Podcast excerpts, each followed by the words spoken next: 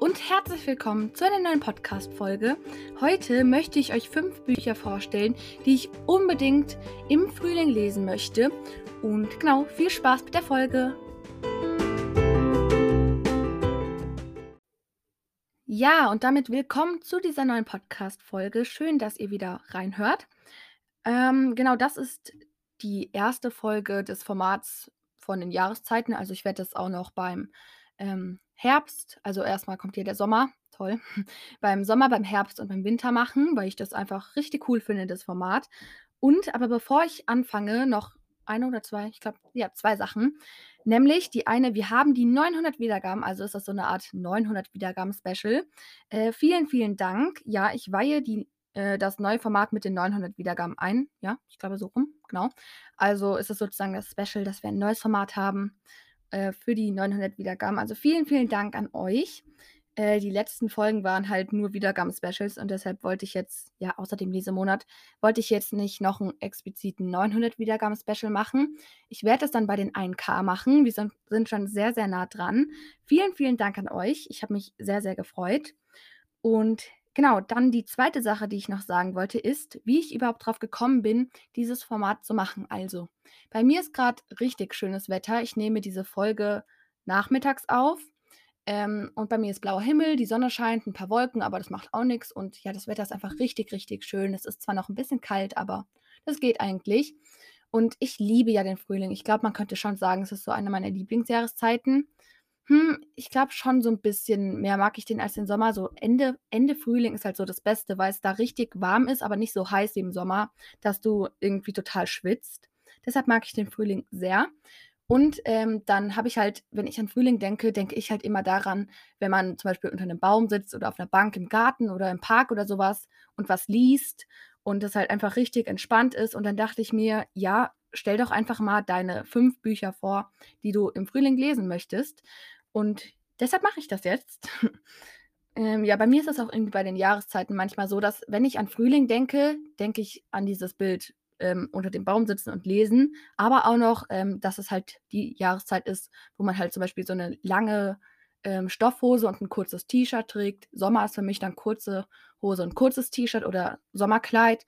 Ähm, Herbst ist für mich lange Hose, so ein langärmeliches T-Shirt und so eine Übergangsjacke, so eine ganz dünne Jacke. Und äh, Winter ist für mich halt lange Hose, Pullover, Mütze, Schal, dicke Winterjacke. Ähm, ja, aber dann fangen wir jetzt auch mal mit der Folge an. Das waren die zwei Sachen, die ich noch sagen wollte. Ähm, genau, fünf Bücher, die ich unbedingt lesen möchte. Sie haben jetzt nicht alle was mit Frühling zu tun, eigentlich gar nicht. Aber ich möchte sie halt gerne im Frühling lesen. Zwei davon habe ich schon zu Hause. Äh, drei muss ich mir noch dann kaufen. Und genau, wir fangen an mit dem ersten Buch, nämlich die Tribute von Panem 2, Gefährliche Liebe äh, von Suzanne, Suzanne Collins. Ich hoffe, das ist so richtig. Ähm, genau, wenn ihr euch jetzt fragt, ja, ich habe den ersten Band gelesen und nein, ich habe ihn extra nicht im Lesemonat vorgestellt vom Februar, weil ich ihm, ich nehme das am 5. März auf, erst äh, in den ersten Märztagen gelesen habe. Deshalb kommt er im Lesemonat März. Ähm, und genau, an der Stelle noch eine Spoilerwarnung. Wer den ersten Band noch nicht gelesen hat, sollte sich das jetzt nicht anhören. Ich werde jetzt nämlich den Klappentext vorlesen und sollte ein bisschen vorspulen. Und genau, jetzt kommt der Klappentext. Der zweite Band der Bestseller-Trilogie. Nachdem sie die brutalen Hungerspiele gewonnen hat, kehrt Katniss in ihr Distrikt zurück und hofft auf eine friedliche Zukunft. Doch Gerüchte, dass sich Widerstand gegen das Kapitol regt, machen die Runde. Die Spur führt zu Katniss und Peter, in denen immer mehr Menschen ein Symbol der Rebellion sehen. Wenn Katniss und Peter die Welt nicht davon überzeugen können, ein glückliches Liebespaar zu sein, kann das schreckliche Konsequenzen haben. Katniss muss sich entscheiden zwischen Freiheit und Sicherheit, zwischen Leben und Tod. Die Fortsetzung des Bestsellers Die Tribute von Panem Tödliche Spiele. Der Kampf ums Überleben geht in eine neue Runde. Ja, ich freue mich sehr, dieses Buch zu lesen, weil ich fand Band 1 wirklich sehr gut und genau, deshalb freue ich mich sehr, dieses Buch zu lesen. Es hat jetzt nicht, glaube ich, so diese Frühling-Feelings, äh, weil es ja auch jetzt nicht so viel mit Frühling zu tun hat. Aber ich glaube, das wird ziemlich cool, das zu lesen. Ähm, und damit kommen wir zum zweiten Buch. Das heißt, The School of Good and Evil Band 1, es kann nur eine geben von Solomon Chineni. Ja, vielleicht sind jetzt viele von euch geschockt, weil ich das Buch noch nicht gelesen habe. Ja, ich habe es noch nicht gelesen. Ich will es aber unbedingt lesen, weil alle sagen irgendwie so, dass es richtig gut ähm, auch so andere Podcasts, so das müsst ihr lesen oder auch Freunde, Freundinnen von mir, die es gelesen haben, so ja, das ist ultra gut, das musst du einfach lesen. Ähm, und ja, ich fühle mich jetzt mal nicht unter Druck gesetzt.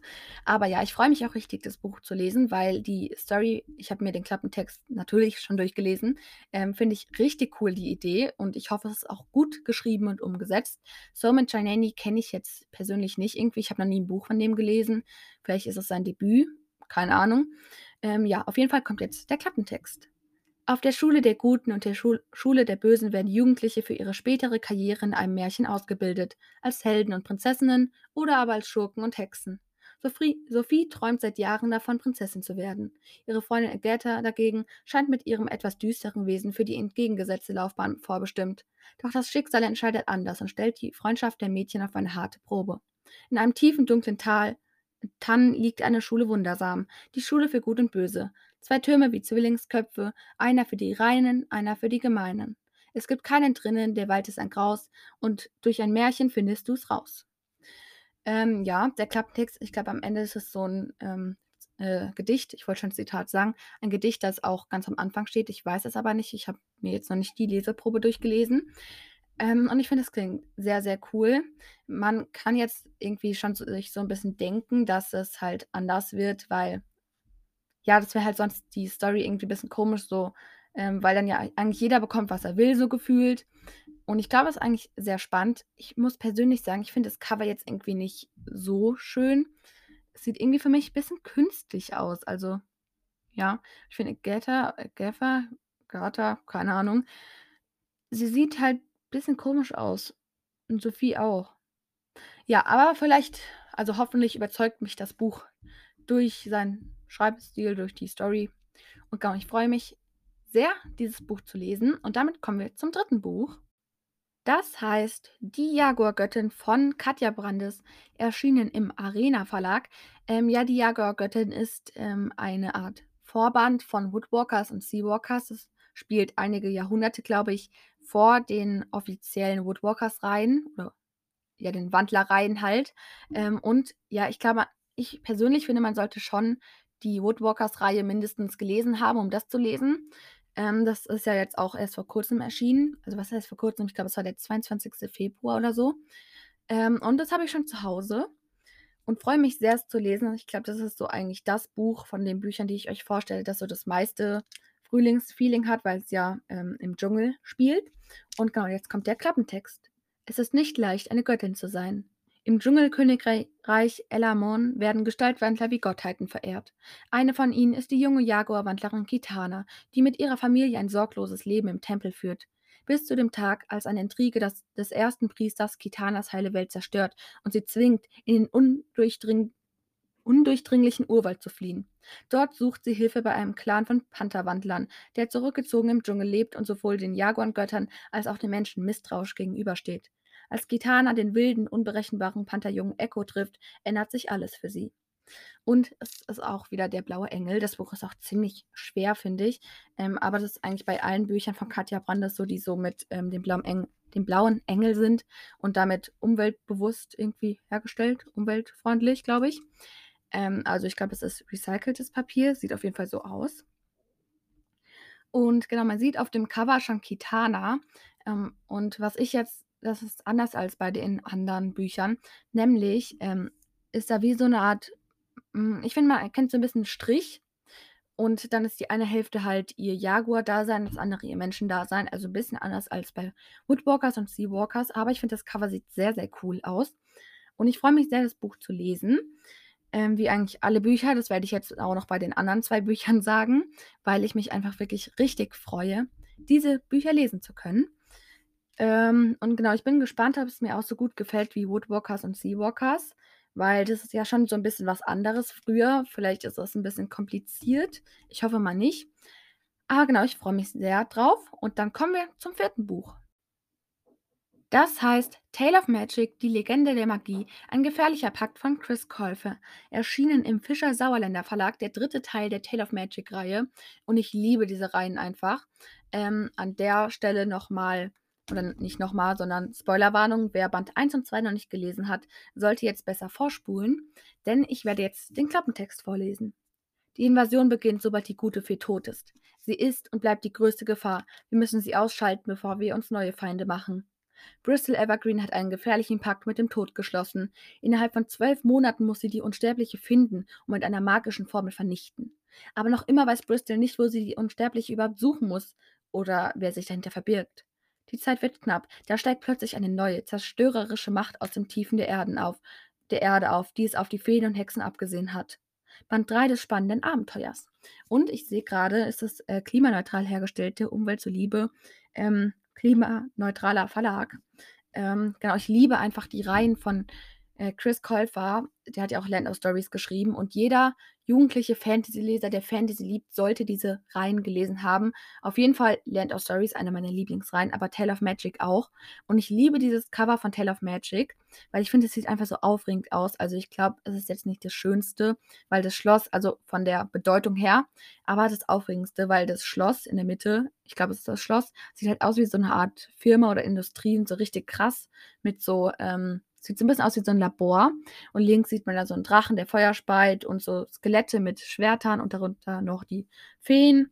Und es sieht einfach ultra cool aus. Ich liebe sowieso auch die Cover von den Büchern von Chris Colfer. Der hat einen richtig guten Illustrator, muss ich sagen. Ich weiß gerade gar nicht, wer das überhaupt ist. Vielleicht steht das ja im Buch. Das Buch habe ich nämlich auch. Hm, ich glaube, Nee, hier steht das nicht. Das ist 2021 in äh, den USA sogar erschienen als A Tale of so Sausage, keine Ahnung, Illustrationen, Brandon Dorman. Also der kann echt gut zeichnen, muss ich sagen. Ja, cool. Äh, das ist das vierte Buch. Und jetzt kommt das fünfte. Das habe ich wieder nicht. Das ist die Fortsetzung einer Reihe. Aber der Klappentext spoilert jetzt nicht. Nämlich One of Us is Next von Karen M. M. McManus. Das habe ich auch beim 100 Wiedergaben Special schon ewig her äh, vorgestellt ähm, auf der Wunschliste. Das mag ich unbedingt noch im Frühling lesen.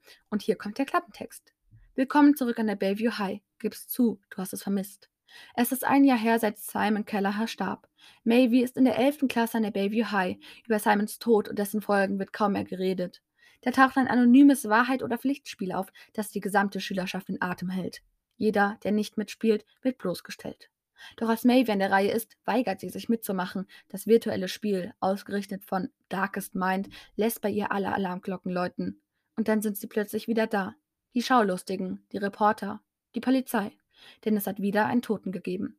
Die furiose Fortsetzung des Weltbestsellers One of Us is Lying, atemlos und raffiniert sind die Thriller von Karen M. McManus, die weltweit die Fans begeistern. Mit meisterhaft geplotteten Wendungen und ein einnehmenden, komplexen Figuren garantieren ihre Bücher eine Suchtgefahr, der man sich nicht entziehen kann. Ja, ich freue mich so, dieses Buch zu lesen, weil ich fand den ersten Band richtig, richtig gut. Ist auch bei meinen Top 10 Jahreshighlights 2021 dabei. Ähm, und ich bin gespannt, wie äh, der zweite Band ist. Ich weiß gerade gar nicht, wie die Bewertungen sind. Ich gucke das gerade auf Amazon. Oh, 4,7 Sterne, das ist echt gut. Ähm, ja, da freue ich mich, es zu lesen. Und ja, dann war es das eigentlich mit den fünf Büchern, die ich im Frühling lesen möchte. Aber da es ohne ähm, die Kommentarbesprechungen eigentlich kein richtiges äh, Wiedergaben-Special wäre, kommen jetzt noch eure Kommentare. Ich habe, ich sag mal, leider nur vier Nachrichten für euch, weil ich von dem 600 und 700 Wiedergaben und nee, dem 500 und 600 und dem 700 und 800 Wiedergaben-Specials, äh, die ich schon im Lesemonat vorgelesen habe, toll, habe ich super gemacht. Aber ja, ich will dann halt kurze Kommentarbesprechungen. Ähm, erstmal von Juno. Äh, ich habe ja gefragt, welche Bücher habt ihr im Februar gelesen? Wisst ihr, wie viele Seiten insgesamt? Sonstige Bewertungen, Kommentare, zum Beispiel Hashtag Grüße, Folgenwünsche. Da hat Juno geschrieben, so ziemlich mein restliches Bücherregal und ein Haufen anderer Bücher.